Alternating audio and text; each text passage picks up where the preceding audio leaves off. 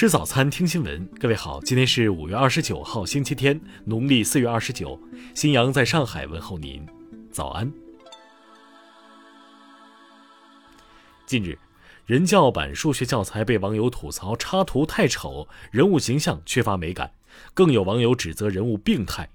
据教育部网站消息，已责成人民教育出版社立即整改，重新组织专业力量绘制教材插图。教育部表示。立即部署对全国中小学教材进行全面排查，确保教材坚持正确政治方向和价值导向，弘扬中华优秀文化，符合大众审美习惯。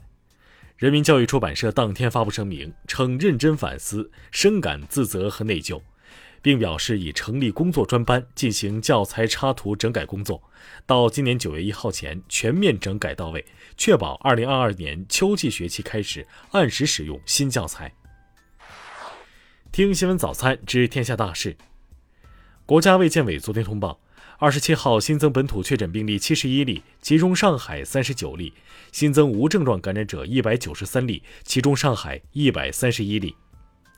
北京市昨天召开新闻发布会介绍，已连续六天实现新冠肺炎病例数下降，昨天社会面病例数实现清零，八个区已稳定实现社会面清零，本轮疫情已得到有效控制。北京市商务局对各外卖企业提出要求，实现消费者无法跨区下单，商户无法跨区接单，骑手不能跨区送单。河南省介绍，对承租国有资产类经营用房且受疫情影响不能正常经营的中小微企业、个体工商户，从二零二二年起免收三个月房租，减半收取十二个月房租。水利部预计。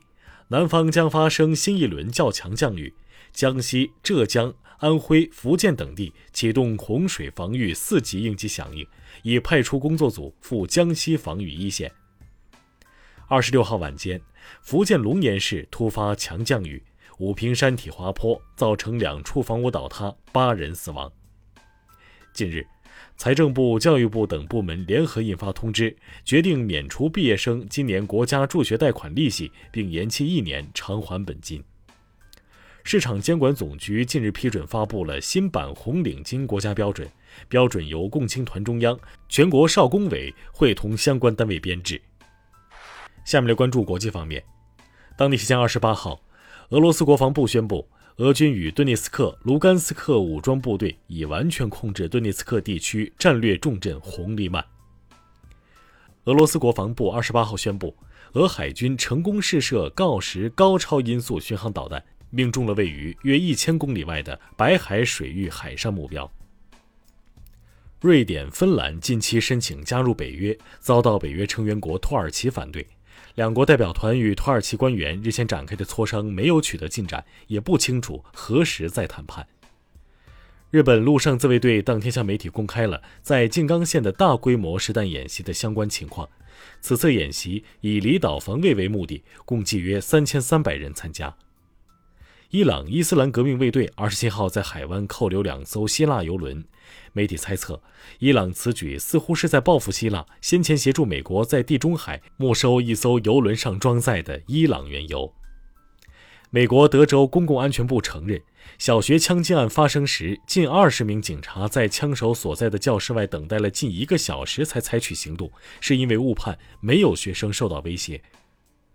当地时间二十七号清晨，美国阿拉巴马州安尼斯顿市一场毕业派对发生枪击事件，六人中枪。美国疾控中心发布简报称，美国已有八个州发现猴痘病例，共有十人感染猴痘病毒，已存在社区传播。下面来关注社会民生。一九七一年，湖南妇女廖某玲年仅一岁多的儿子何某在街上玩，被一个年纪大概四十岁左右的男子抱走。经打拐系统 DNA 比对，终于找到已在广西生活的何某。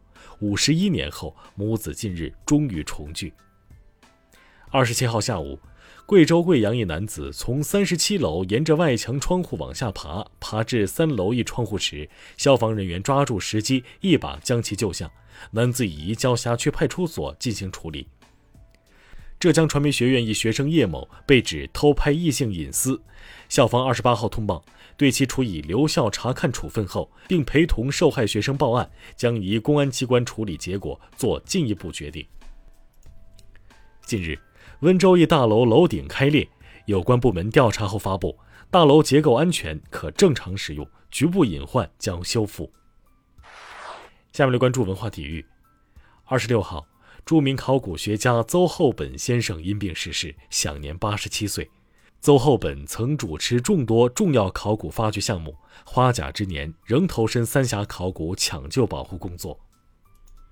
近日，广州省广州市市场监管部门对演员景甜违法广告代言行为依法作出行政处罚，罚没款合计七百二十二点一二万元。中超赛程已出炉，此前经历困难的广州城队决定二十九号前往海口，在赛区进驻截止日进入赛区。法网男单结束第三轮比赛，德约科维奇和纳达尔均击败对手晋级十六强。以上就是今天新闻早餐的全部内容。如果您觉得节目不错，请点击再看按钮。